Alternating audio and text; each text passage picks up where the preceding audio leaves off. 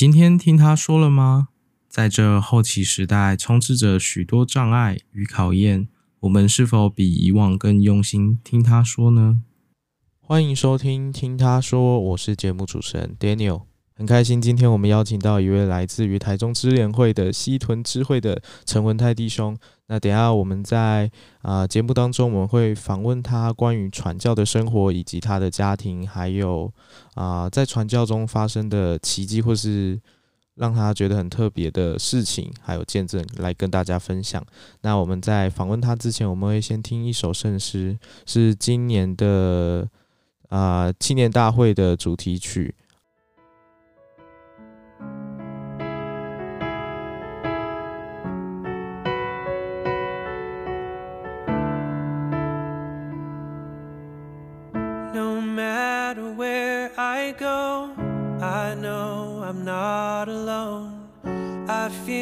Savior there beside me.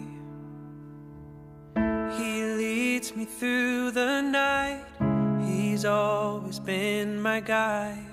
He promised he will never leave me.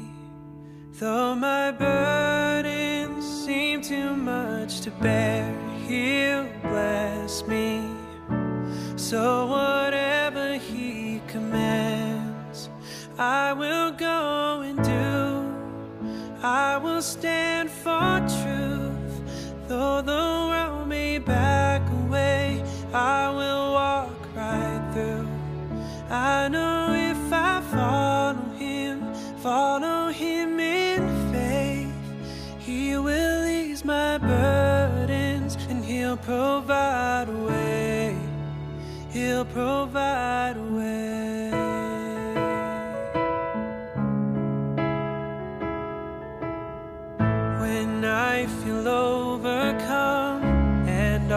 my strength is gone, I think of all the ways He's blessed me.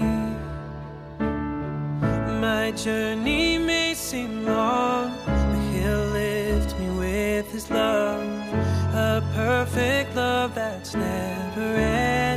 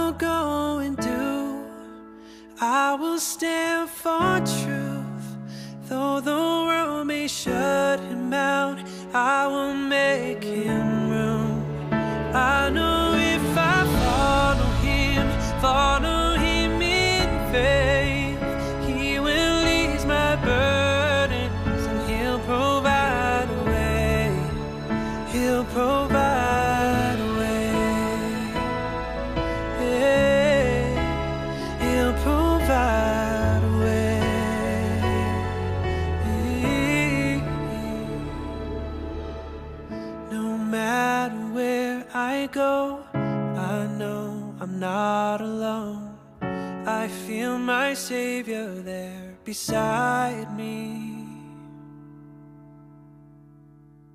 我们就开始进行我们今天的节目内容啦。大家最期待的部分出现了，那我们先欢迎陈文泰弟兄，陈弟兄。Hello，Hello，大家好。好，那陈弟兄，那今天啊、呃，在传教的生活当中啊，你嗯有没有想要跟大家分享的部分？那我们先从你的家庭开始好了。你的家庭是福音家庭吗？嗯，我的家庭不是福音家庭，我所以我家庭我有两个姐姐，是然后我们都是小时候因为妈妈的缘故，所以接触教会，所以差不多在我们十岁、十一岁的时候吧，我们就受洗，之后再是我妈妈，但我爸爸他还未受洗，这样子还在跟尝试学习当中。是是是，所以家庭也是都是慢慢的学习，然后开始认识福音这样子。对，好，可以这么说。那呃，你在初期的时候，就是你在还在教会中的时候，你大概为什么会想要去传教呢？就是你的动机启发点是在哪里？哦，嗯，我觉得动机嘛，最主要是在我高中的时候吧，因为在台湾的话，我觉得就传道部他们应该说支联会吧，他们有举行就是很多活动，我们可以体验传教士的生活。那时候在高二的时候有去参加一个那种 mini mission，一个礼拜这样子，所以有有机会可以去跟就是那个全职传教士一起去生活，之后出去外面传教这样子。嗯嗯嗯。所以就是透过那个 mini NTC，然后就觉得说，其实当传教士有一个很好的体验，因为也是在服务。哎，在那一个礼拜吧，嗯，直接可能就是说星期一这样子。哦。所以说加上。因为高中时候有发生一些事情吧，就个人在生活中困难之后，也是透过祈祷的时候得到天父的答复，所以那时候决定说想要去传教。那时候应该是说更加巩固我传教的渴望吧。因为在国中的时候就大概那个想法说要去传教，因为在教会中吧，就是传教是一件怎么讲，教会领袖啊以及长辈都会鼓励我们去做的事情。但在高中的时候才正式的，就是打从心里下定决心，我要去传教这样子。是是是，所以也是透过祈求天赋的回答，然后之后才下定决心自己要去传教。嗯，可以这么说，因为我好像没有特别去祈求说我是否要去传教，而是本来就那个想法。但是在高中的时候，天赋更加强烈，怎么讲，有增强的欲望跟那个确定性这样子。是是是，那好。嗯那现呃，在传教的，就是你出发去传教，你是被派到哪一个传道部？我是去纽西兰威灵顿。哦，纽西兰威灵顿传道部，那有点远啊。对。那你在 过去的时候有什么就是困难吗？就是例如说啊、呃，同伴之间，或是语言上的学习，或是在传教的时候会有碰到哪些事情？哦，我会说。刚去刚过去的时候，语言上面的困难是最明显，也是我最怎么讲，其实最需要去克服的吧。因为我当初被召唤到那边是讲中文，所以我那时候想说，嗯，应该就是基本上都是中文这样子，所以英文方面的话不会要求太高。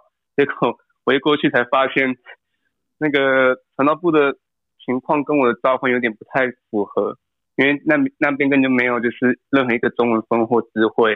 这不是说所有地区都，嗯，就是中文的怎么讲，中国人或台湾人或者会讲中文的人们，现在说大部分用的是用英文在做沟通，所以语言方面嘛，真的很难，因为我常常听不懂我同伴在分享什么，之后有时候我分享的人们也听不懂我在分享什么，就等于说出现一个问题说，哦，那我在那边是要干嘛？是大家都无法理解，我说我无法帮助我同伴这样子。是是是。所以就是有在在语言上有这样子的考验就对了，对，有点变成厌恶的感觉。嗯，但是后面英文有变好了吧？有有变好，因为我同伴帮助很多，都传到不会长又是把，就是把我所有同伴都是那种美国人啊，就是会讲英文或澳大利亚人，所以就帮助我在英文方面学习变得更加顺利吧。嗯，了解。那青少年们这边也鼓励啊，就是。不要害怕出去传教，不管到了哪里啊，你的呃语言不通也没关系。其实传道部啊，或者是呃传教士训练中心的老师们都会帮助你去在语言上的进步。还有最重要就是透过祈祷，然后来交由天父来去帮你安排这些啊计划，所以就不用担心。那好，那在后面的部分就是你在传教的时候有。啊，找到几个归信者，或者是说你在找到这些归信者的时候，有哪些是对你印象特别深刻？例如说，可能有发生一些呃奇迹，就是从他洗礼的机会是零到一百的，零到一百哦。对，嗯，有有这么一个，也是我印象最深刻的一个，是。他现在是我在我做一个地做一个区域的时候遇到的，应该是说我在那个区有服过两次，说他是在我第二次再回到那区域的时候才接受受洗。所以他是一名，他是一位中国人，之后他也是我在传教的时候唯一受洗的一位中国人吧，所以，嗯，真的很很开心吧，所以真的获到获得到祝福，不不单纯只是去那边用英文传教，但是我真的看到我以就是自己的母语去传播福音，并且帮助一个人接受受洗，所以基本上这故事这故事有点长，OK 吗？哦，可以啊，你可以分享一下。好，所以。我第一次去威灵顿的时候，它算是一个，纽西兰就是一个都市都市型城市，所以很多交换学生。所以那时候我们不能去大学传教，因为在纽西兰我不知道什么，就是在大学同样是一个违法的行为。但是在那边在那边的时候，有一个教会传教士在大学里面当教师，之后他有成立一个社团，那个社团好像是我们现在的福音研究所。嗯，所以那时候我们是以。这个社团名义到学校去参加那个叫什么？其实一开始大学开始的时候都会有一个社团就是宣导，其实跟大家介绍各式各样的社团啊，都肯定要看学生加入哪一个社团这样子。哦，社团博览会。对，是我们是，对对，社团博览会。对，是我们是以那个方式去认识到这名新贵信者，他名字叫那个，哦，忘记他中文名字了。哦，没关系。嗯。对，不好意思，但是总之，对我们是以这种方式遇到他之后，当初跟他见面的时候，也是跟给他一个 pamphlet，一个小册子，之后他也是看看，之后我们就留个电话号号码在后面，因为他当时并没有很大兴趣去去了解这样子，所以那时候算是我们第一次怎么讲交汇吧。之后第二次是我再回来之后，我想说应该联系，就是我当初在这边所其实所做联络的一些嗯中国人吧，所以去。就再次做联系之后，我们就约出去，说去聊聊天。因为刚那时候也是正值，就是那是一个大学休假时期吧。嗯，就是约出去跟他聊聊天之后，发现他其实对圣经方面还蛮有兴趣的，因为他觉得圣经里面故事内容都挺有哲学性，都也觉得很多事情都很有道理，所以符合他对生活的一个态度这样子。是，所以那时候正值十月的总会大会，所以那时候我们就邀请他可以。来总会大会看看，因为在总会大会上面会听到很多教会领袖所分享的一些类似哲学性的观点，但是又跟那种福音做连结这样子，是，所以他也对此产生兴趣过来看看。现在变成他是是他第一次来教会聚会这样子，是总会教友大会。所以在那之后，我们就开始跟他分享，就是我们教会中，嗯、呃，我们为什么需要福音呢、啊？之后福音可以对我们生活中。造成什么帮助？说福音是怎么来到世界上的？说我们要如何透过福音去得救？所以透过此方法，他慢慢的学习学习。但是在学习一段时间之后嘛，他突然要回中国，因为好像又是正值就是休假期间，这样他必须回中国，是四个月这样子。所以我们那时候吧，就问他说：“那你有没有感觉是这教会是真实的，并且就是史密斯神的一位先知？”他又开启了一个新的福音期，那时候他犹豫不决，所以我们就每天都跟他做联络，都帮助他，嗯，去解答他所有的问题。都在他回去的前三天吧，他突然就传，有天晚上就突然传讯跟我们说：“哎、欸，我好像知道答案，就是我是否该受洗这样子。”所以那时候我跟我同伴都超紧张的，所以之后我们就看他打出，他没有马上跟我们说答案哦，他是跟我们说，但是我觉得不。太行这样子，所以我们就鼓励他说：“没有什么行不行的，嗯，那个事情都是可能的，都是有办法。如果你去相信的话。”所以他就，可是我们就约他见面，之后他跟我们说说他谈他觉得这教是真实的，他希望可以受洗这样子。哇，所以所以基本上我们是真的，这是一个很大的奇迹。在三天之内，我们就是帮他在复习所有课程中复习那个。那个叫什么洗礼，就是面谈时候会被问到问题，这样子帮他了解。所以我们在一天之内解决那些事情，之后隔天就马上联络就是教会领袖及传道部的领袖，举行一场那个洗礼会，在礼拜天，主要是礼拜天接受洗礼，教会聚会完之后，就当天要接接受那个什么那个按手礼这样子，嗯，所以说隔天就飞回中国，所以整个流程超快，但是他很喜欢就是受洗的时候被圣灵充满那感觉，是，那时候我们很感动吧，因为这真的是一个奇迹。了解哇，这个真的是一个很大的契机。那在后续的部分，就是你啊、呃，他们他回到中国的呃部分，你们有后面就是有写信箱啊，或者是透过什么方式去联络吗？我们用视讯，所以我们也是也有用那个 Facebook 哦，视讯了解，对，因为、哦、对，我们用视讯把那些课程上完，了解，就是新规信者的课程吗？对。哦，所以你们传道不也是啊、呃，允许你们使用社交软体去传教。对，了解，因为变得比较有效率吧？是是是，变得比较有效率。所以这这也是总会希望我们使用正确科技去，就是透过不管是在哪里也好，只要有资讯的东西，我们都可以使用它在传播福音、分享福音。包含这个节目也是一样，这个节目也是透过资讯的。正确的使用资讯，然后让啊、呃、成员们有一个可以听收听到每个不同的人所分享的见证，对，然后这也是我们节目的初衷，对啊。那陈弟兄在啊、呃、有些人传道部就是传教的时候，除了这位呃受洗的人之外啊，你有没有碰过嗯？在传教可能会有一些就是就是比较言论比较偏激的人呐、啊，去阻碍到自己传教。阻碍到自己传教吗？你说阻碍到就是那种想要传教的渴望吗？对，就是会让你有一些考验的。我个人觉得我传教蛮顺利的，老实说，但是在传教过程中也是会遇到一些比较怎么讲，我就遇到一两个而已，就那种激进分子，还有就是里面是。说教会的事情啊，以及觉得就是很多事情都不符合逻辑吧，就觉得他们都是假的这样子。那时候他们有提出好几个问题给我们去看，说那时候 是有点就是觉得，哎，对那些问题好像就感觉，就我那时候情况感觉就有点矛盾这样子，跟教会所教导的事情有点矛盾。那么奇怪，反正那时候有跟同伴就去查询资料这样子，之后。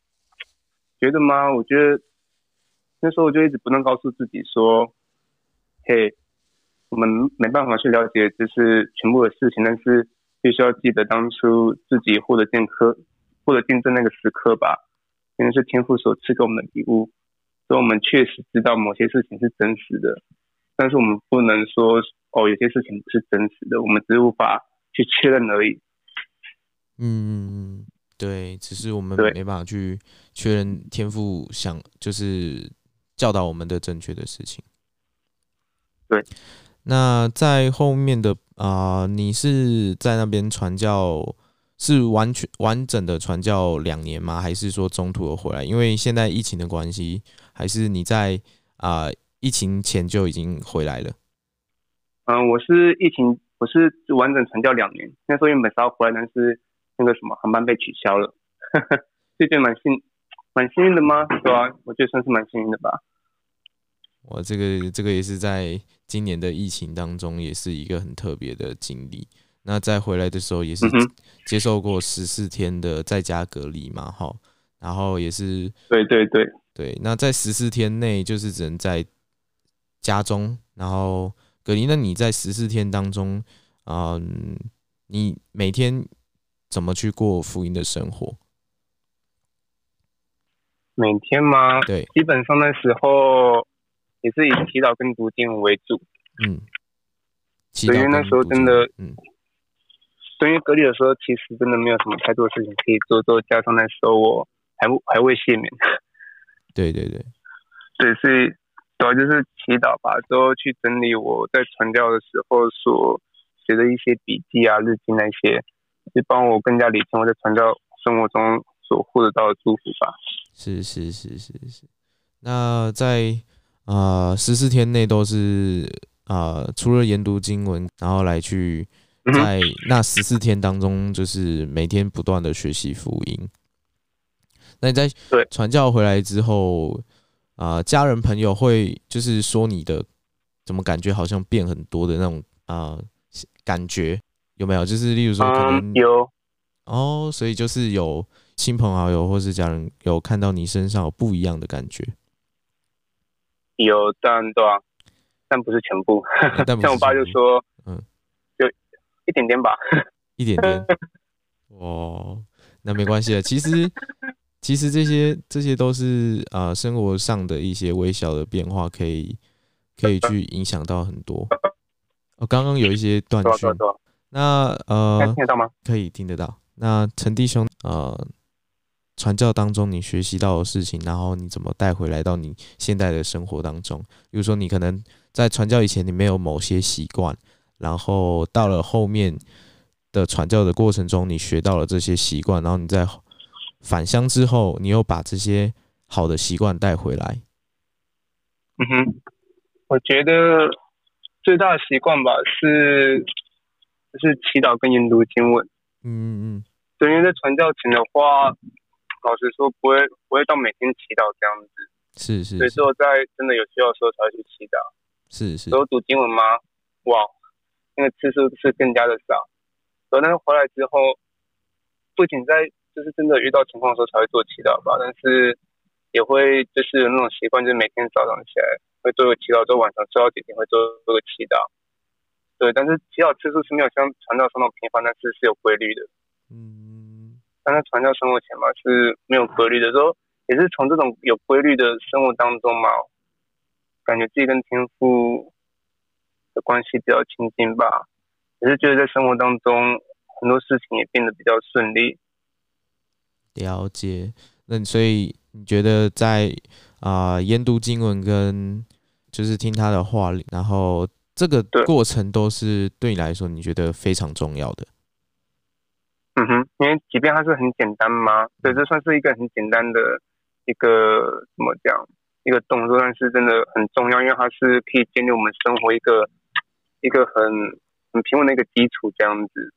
是是是是，今天的哇，谢谢今天陈弟兄来上我们的节目，然后我们啊、听听到他的所分享的今天的他的传教生活当中所碰到的一些啊、故事还有见证。